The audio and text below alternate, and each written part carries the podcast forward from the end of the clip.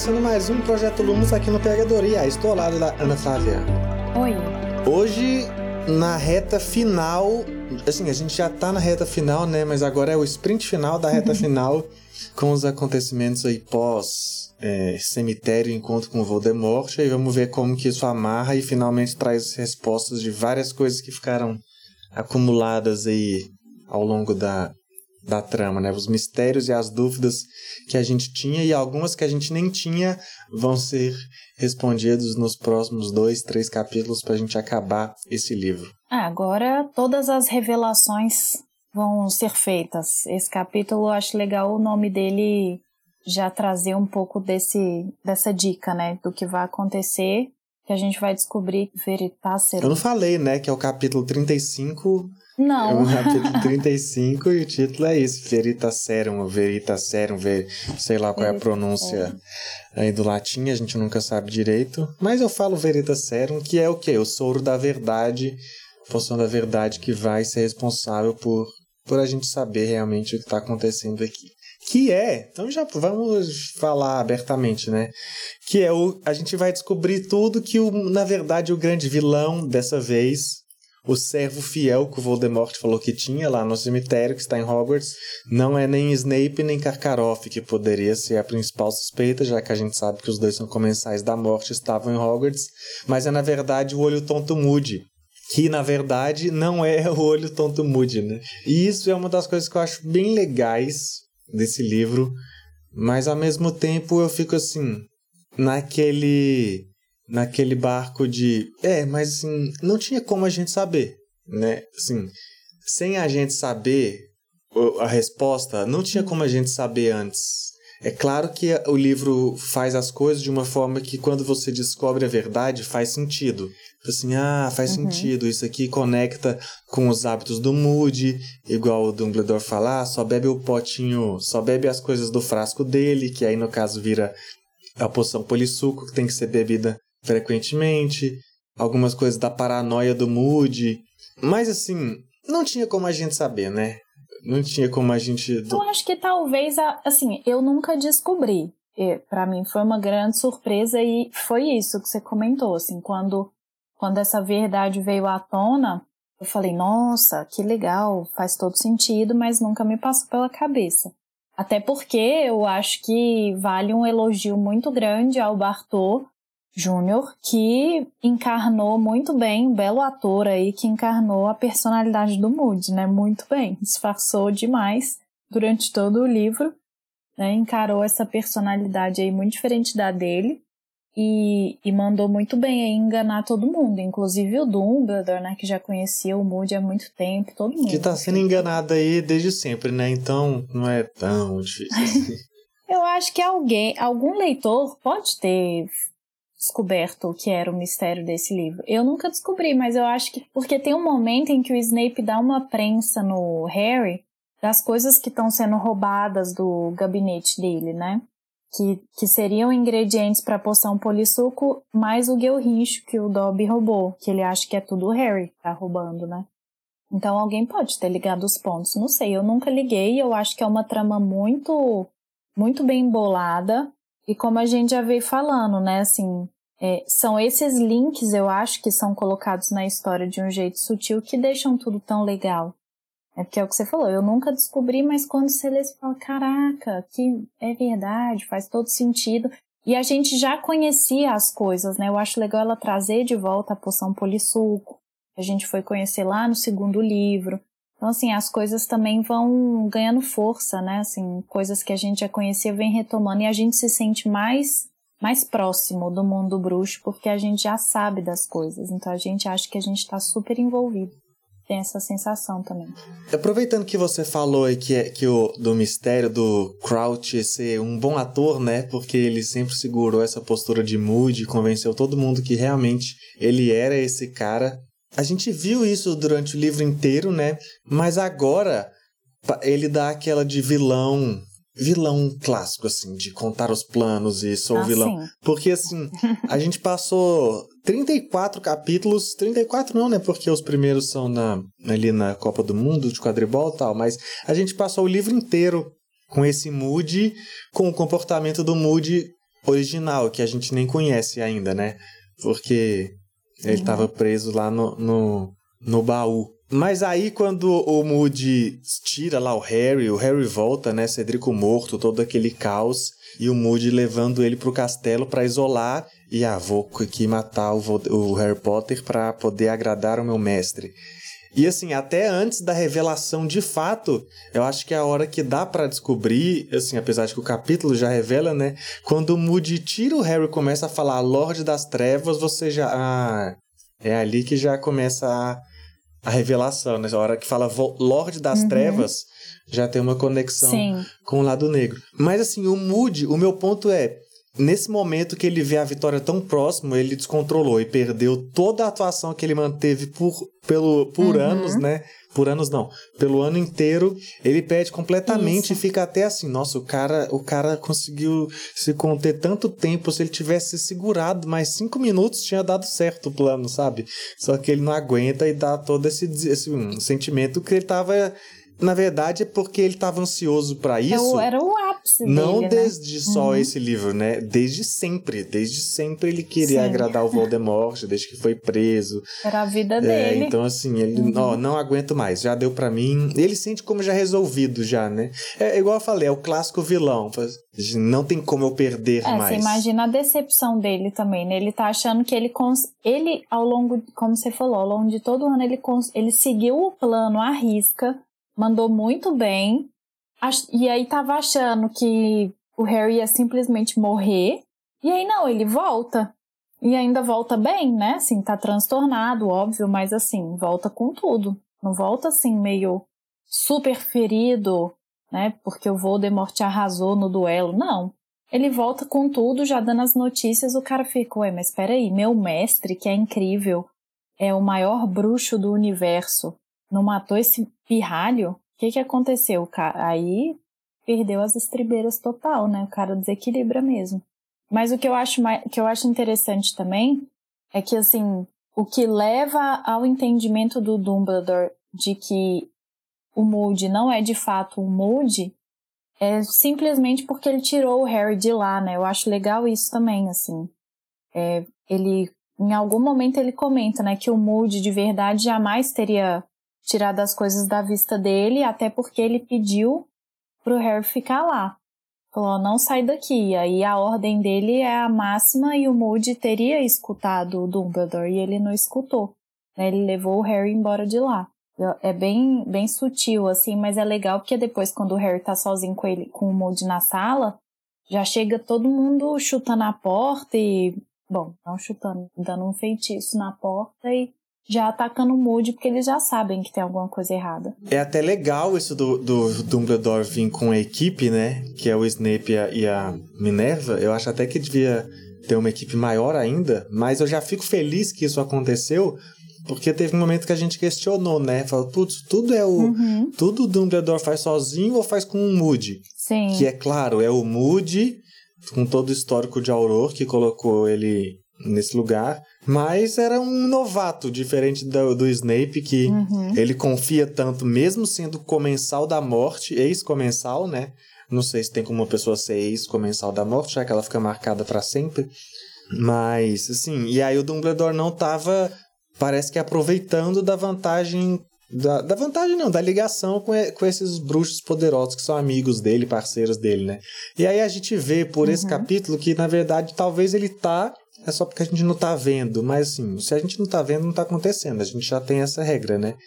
Então, assim, mas é bom que, que, que nesse momento, por mais que a gente veja pouco ainda, são muito suporte realmente os, os outros professores, os outros não, os professores, porque o Dumbledore não é professor, é melhor do que nada, né? Que foi uma reclamação que a gente fez, então é bom que, Uhum. que a gente veja que o Dumbledore tá participando com um grupinho ali, assim, né? Pra, pra realizar as missões. Um grupinho que inclui até os Sirius, né? Eu acho até muito engraçado que quando o Dumbledore tá dando as ordens, ah, Snape, você vai lá e faz isso, traz uma poção da verdade, Minerva, você vai lá e faz isso. E aí tem a ordem. Busque, chame um cachorro que está do lado da cabana do Hagrid e mande para o meu escritório. Assim? Que, que- Dumbledore, eu acho que as coisas já estão passando um pouco do limite. Você está querendo se reunir com um Você cachorro tem no certeza meio que esse é o dessa- melhor momento dessa emergência. pra preocupar com os pets? Se não parecia que ele era maluco antes, agora tá começando a pipocar essas suspeitas. Não, mas a Minerva que vira um gato, ela com certeza vai entender que tem alguma coisa por trás. Ela sabe. Não é possível. É, sim, é possível, mas será que as pessoas estão sempre nessa noia que qualquer animal é uma pessoa? Será que eles vivem com essa preocupação no mundo bruxo? Toda vez que não, você que encontra não, um animal, porque. será que esse animal está um pouco humano demais?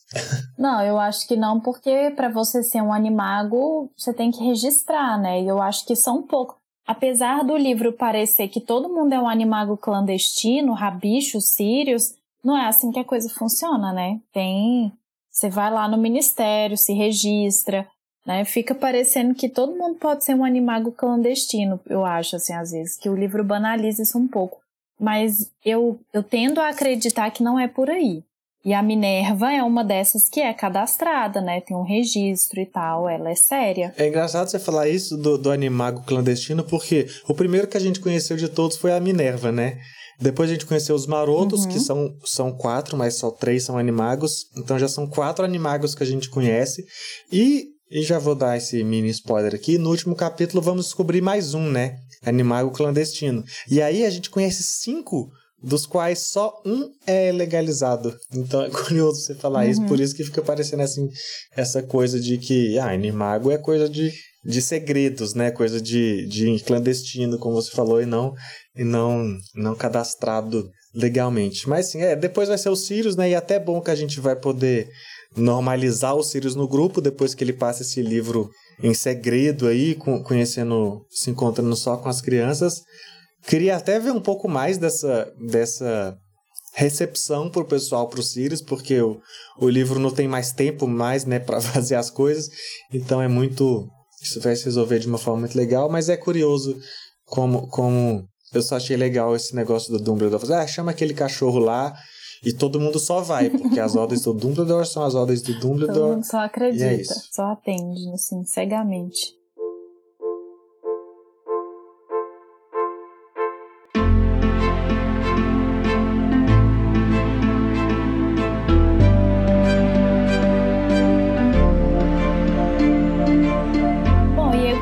Assim, a diferença entre o filme e o livro. O filme, acho que a gente já tinha comentado aqui, né, que o- esse filme especificamente, ele tem muitas liberdades para encurtar certas coisas que no livro são mais longas. A gente já tinha comentado aqui da segunda tarefa, que é o Neville, não aquela coisa toda do Dobby. Tem umas outras questões também, incluindo essa a aparição do Bartol Júnior, né? Porque no livro a gente não sabe quem é a pessoa que aparece lá no primeiro capítulo, enquanto aqui eu nem me lembro se ele de fato tá com Voldemort naquele primeiro capítulo, enquanto que no filme ele aparece. Né? Ele aparece lá no primeiro capítulo recebendo ordens do Voldemort e o Harry sonha, né? No sonho o Harry vê ele lá É, no livro E isso não acontece, né? Tanto é que lá no comecinho É. você. Eu lembro até de você comentar Eu isso comentei, mesmo, assim, né? que nessa visão tinha um homem a mais no, na, no filme do Uhum. que É, no então. livro. E aí, é, assim, o filme faz o, o link dele, né? Que não é o mesmo do livro, mas ele mantém o mesmo sentido. E aí o Harry, no filme, ele comenta com o Dumbledore que viu o, o, o Bartol Jr. no sonho dele. Conta pro Dumbledore tudo que, que tinha acontecido e menciona que ele reconhece, né, o, o Bartol ali naquele momento como o Moody, o que o Moody era o Bartol, porque já tinha visto ele no sonho dele e depois viu na penseira, né? Então ele foi capaz de, de fazer essas associações que no livro só vão acontecer agora. De repente, no filme fica até mais interessante porque ele vai construindo isso mais aos poucos, né? Aqui no, no livro tem essa, esse hábito, assim, de realmente o último capítulo ter essas grandes revelações. Aí aqui, nesse capítulo 35, a gente fica sabendo de tudo isso, né? E no filme precisa dessa presença visual, porque no livro a presença do nome Bartol Crouch, tanto do pai como do filho, tá tá orbitando ali a história inteira, né? Então, de certa hum. forma, a gente está sempre Sim. preso a essa, essa história ainda para poder de repente desvendar ou para poder ficar mesmo sem se não for para desvendar, para ficar fácil entender no final, né? Mas como o livro não fica passando por essas discussões do que está acontecendo em bastidores ou preocupações às vezes um pouco menores do que o da trama principal, que no caso do filme, que no caso dessa obra aqui é o torneio, né, basicamente, e aí no no livro a gente consegue passar mais pelos, por essas outras coisas e o nome do Bartol Crouch fica até mais presente ao, aos arredores do que está acontecendo, né? Então fica mais natural uhum. por causa disso. Só fala que o Harry lembrou da penseira e já é suficiente. Mas seria legal a visão. Eu acho que talvez o que favorece essa questão do filme, pelo menos a, a participação dele lá no início. Aí é uma, uma discussão confusa até, né? Do que, que seria melhor, do que seria pior. Mas sim, é porque a gente fica sabendo. Por que, que eu falei, por exemplo, que é difícil a gente acertar ou descobrir? A gente tem a informação que o Bartol Crouch Jr. tá morto, né? Então ele não, não pinta como uhum. um suspeito. A, a, princípio, né? E aí, se ele aparece no filme, já fica um pouco mais. Ah, então. A hora que você vê na penseira, você fala, ah, aquele, esse cara, eu, ele não estava vivo lá no começo? Não estava lá? Então será que. E aí eu acho que já ajuda a acrescentar um pouco assim para tem algo a mais aí do que parece que está tendo. Porque no filme a gente. No livro a gente sabe que tem algo a mais, né? Mas de uma forma muito mais. O que pode ser? Com essa pista visual, talvez ajuda uhum. um pouco a, a gente ir para o caminho certo. E você não acha que o plano da família Crouch foi um plano horrível. Horrível de é péssimo plano. plano. ou horrível de cruel? Porque cruel ele é muito. As duas coisas, cruel e péssimo na, na logística toda. Seu filho é um prisioneiro de Azkaban. Você topa entregar a sua esposa no lugar dele e manter o seu filho, que é um prisioneiro dentro de casa? Pelo amor de Deus. Ah, mas é o filho, né? Não o cara como, trabalha, assim, quem tem tempo para isso? Eu sempre que fala, sempre que coloca esse negócio não, de não pai tô e filho, isso. eu aceito, sim. Não, o Bartol Crouch, ele claramente é um é. maníaco. A própria forma como ele lida com tudo, né? Com o trabalho, com os sentimentos, com a condenação do próprio filho. Ele é um cara radical que claramente não tem a emoção resolvida. Então ele vai sempre tomar essas decisões emocionadas que com certeza são péssimas. Sim, mas por que que ele achou, por que que passou pela cabeça dele que ele ia conseguir manter o filho nas rédeas? Ah, mas eu acho que isso Era também tem a ver com ele sentia que ele isso a gente aqui extrapolando o perfil do Bertolt Crouch, mas assim, pelo que a gente vê do posicionamento dele, para mim é assim, tanto nessa cena como lá no no da penseira que a gente viu, ele toma para ele a responsabilidade de resolver o Voldemort e os comensais da morte. Então ele não resolveria o próprio filho. Você entende o que eu quero dizer? Assim, se ele é capaz de resolver uhum, o que sim. o mundo precisa que ele resolva, é, ele, ele, não vai resolver só o filho, que parece. Assim, supostamente uhum. é uma coisa. É o meu filho que eu criei e eu não vou conseguir resolver, Entendi. né? Ele não vê como ele pode ser frágil, ele não vê a fragilidade dele nesse sentido. E aí eu acho que. Uhum que parte daí. E é por isso que dá errado, né? Se ele, se, se ele soubesse o quanto ele é frágil, talvez ele estava preparado para lidar com as fragilidades do, dos planos dele, mas. É, mas eu achei tudo muito. Mas assim, faz sentido, mas eu achei tudo muito mal ajustado. O que eu gostei, por outro lado, foi a participação da Wink nisso tudo. Porque você comentou que o Dumbledore chama os professores, mas ele chama a Wink também, né, para participar desse momento. Então ela ela fica ali dividida entre não querer que o Bartô Júnior revele as coisas e envergonhada. Eu sinto uma vergonha dela, sim, por outro lado, por ter participado disso. Não sei se você sente isso também. Eu achei bem legal essa essa participação dela ali no momento. A única coisa que eu fico chateado, concordo com tudo que você, mas só para acrescentar a parte de Wink, poderia de alguma forma ter usado a conclusão dessa trama para relacionar com o resto da trama dos elfos que a gente estava abordando ao, ao, ah, ao, longo do livro, sabe? Que não existe mais, Isso, né? acabou. Trabalhou tudo aquilo. Depois que os elfos foram expulsos, expulsaram o pessoal lá da cozinha, morreu definitivamente é, acabou essa trama. trama. E aí, a hora que traz a Wink aqui de volta, podia, de alguma forma, isso trazer uma mensagem positiva para amarrar com aquilo. E até porque, assim, traz a Wink de volta e ela funciona, eu tenho essa impressão que ela funciona pra gente como uma forma de confirmar que aquilo tudo é verdade, né? Para trazer uma nova camada e um novo ponto de vista. Porque se até a Wink tá, tá, tá reagindo assim, acrescenta mais um ponto de vista, apesar de que para mim, se tem poção da verdade já bastaria, mas a gente discute um pouco mais disso no próximo capítulo. O negócio é, parece que traz a Wink só para torturar ela mais com essa questão. No fim fica fica assim, com essa impressão dentro do contexto lá, não do contexto eu lendo, né? Hum. Porque aí fica a, a, uhum. a Wink já tá sofrendo, coitada, e aí ela ainda volta para ver que o mestre dela tá aqui e na verdade tá dando tudo errado e ele tá sendo condenado para ela sofrer um pouco mais. É claro que talvez isso sirva para quebrar as amarras desse relacionamento, enfim. Isso, mas eu, eu queria, que é isso. Eu queria que tivesse esse esse você tá quebrando essas amarras do relacionamento, podia dar uma amarrada com a libertação dela que estava sendo proposta na, no movimento da Hermione, a gente passou um pouco por isso, mas uhum. assim, eu concordo com você que é legal que traz a Wink para para essa nova camada e para a gente visualizar a hora que ela tá sozinha lá no, no, no camarote, na verdade é porque ele está escondido. Uhum.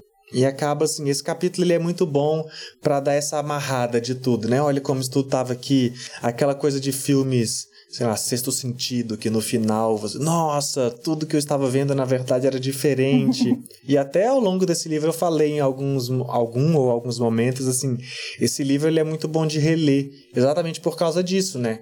Porque chega no final, ah, não é nada como você estava esperando, assim como acontece no primeiro, também acontece isso muito, né? Na verdade, acontece também no terceiro e acontece talvez com menor intensidade no segundo. Mas eu acho que nesse é o que acontece com maior força, sabe? Porque no primeiro, essa pista falsa é a pista falsa do suspeito do que está acontecendo. E aí só no fim mudou o suspeito. Uhum. No segundo não tem tanto isso, né? Era mais, ah, será que o Harry é o herdeiro? E aí no fim não era o Harry, mas isso nem é tão forte, pelo menos Sim. não para mim.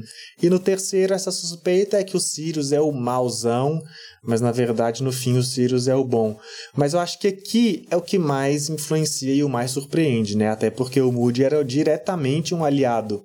Eu acho que é porque subverte, né? Antes a gente achava que tinha um vilão e na verdade tinha outro. Aqui essa fórmula se repete, mas o mais surpreendente é que o vilão é um dos que eram os heróis, né? E isso dá uma. Uhum. Uou, o que tá acontecendo? Sim. Esse cara era o aliado e era o aliado mais surpreendente. A gente já conhecendo Harry Potter depois que a gente entende a fórmula, nem seria, deveria ser tão surpreendente, já que a gente sabe que sempre tem uma coisa ali na, na aula de Artes das Trevas, né? Vamos ver o que, que vai ser isso nos próximos livros, mas isso já virou uma máxima. Realmente é a matéria amaldiçoada. uma outra coisa que eu acho legal, que você falou que tem uma fórmula, né?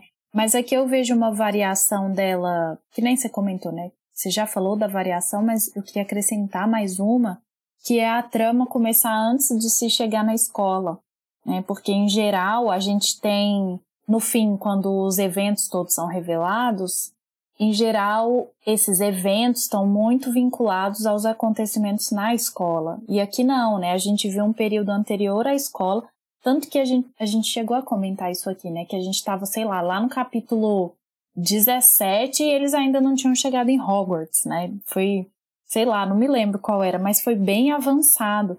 Então, assim, teve teve a Copa, e aí na Copa já começa tudo, assim, já começam os problemas que a gente vai entender agora.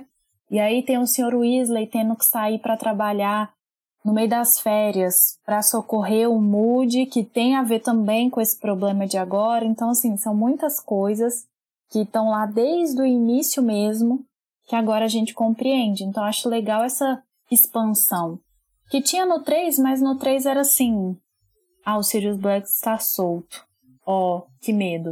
E não tinha muita complexidade. Agora não, né? Agora tem, tem mais, assim, tem mais, mais camadas para serem compreendidas. É, sem contar que a gente não tá falando de algo muito óbvio aqui, né? Que acrescenta a essa sensação, esse sentimento que a gente tem de, de diferenciação dessa para as outras, que agora é a história andando, realmente, né? É o Voldemort, são os Comensais da Morte, e é o que move a saga Harry Potter, enquanto antes estava a gente preparando, mas a gente já falou, já bateu muito nessa tecla ao longo desse livro, né? Eu só queria falar mais uma coisa, Uhum. que na verdade eu pensei nisso lá no comecinho, e só, e, só que aí a conversa foi para outros lados, e, e agora a oportunidade para falar antes de acabar. Quando você tava falando do plano do, do Moody, do Crouch, né? É muito ruim esse negócio dele ser o Moody, dele ser o Crouch, porque é até uma coisa que acontece no final, já quando o Moody volta, assim, a gente não conhece o Moody, né?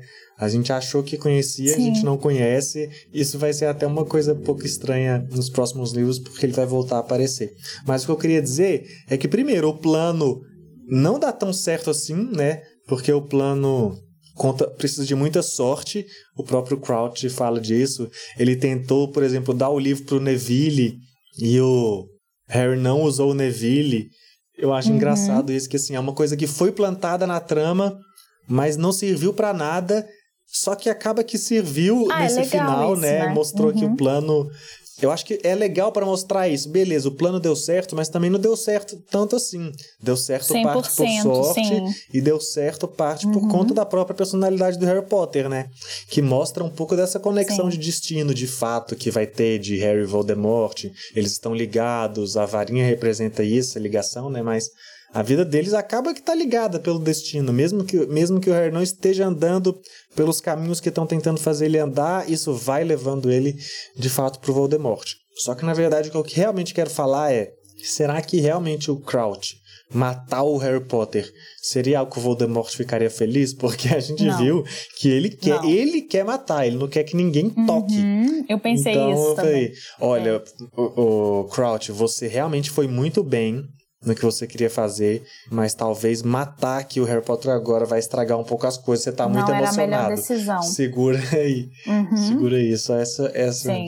essa coisa. Mas é muito bom, né? Esse, esse capítulo, essa revelação. Eu gosto muito quando o, o Dumbledore vai lá e vai abrindo o malão e vai aparecendo novas camadas. Cada, eu, isso eu acho um Sim. item mágico legal, assim. 30 baús dentro de um É baú. um baú só, só que cada chave que abre é um novo baú, né? Então, assim. Então, mas me incomoda ele realmente ter que ir lá enfiar a chave. No filme é, o é um feitiço único que abre em todos. E eles vão abrindo automaticamente. Lá não, lá é a chave. Aí a outra chave. Interrompe a, a, a tensão da cena. ah, você não, é pra. não? É, em questão Cria uma de ritmo, ansiedade né? maior, assim. Exatamente. Mas eu acho É. que cria um outro tipo, cria um tipo de ansiedade legal. assim. Cara, que ele tá abrindo. Qual é a desse baú? O que, que vai ter? Assim? Mas sei lá, assim, esse capítulo é muito bom. Esse livro, no geral, tá sendo. tá sendo muito bom reler. É sempre legal. Isso, apesar de que algumas coisas caíram um pouco na minha, no meu critério, como a, a situação dos elfos e da Wink que a gente comentou aqui. Mas no geral Uhum. é legal. Ele é muito especial pra mim, eu acho, por ser, por ser esse princípio do, do, do confronto Harry e Voldemort de uma forma mais direta. E aí com.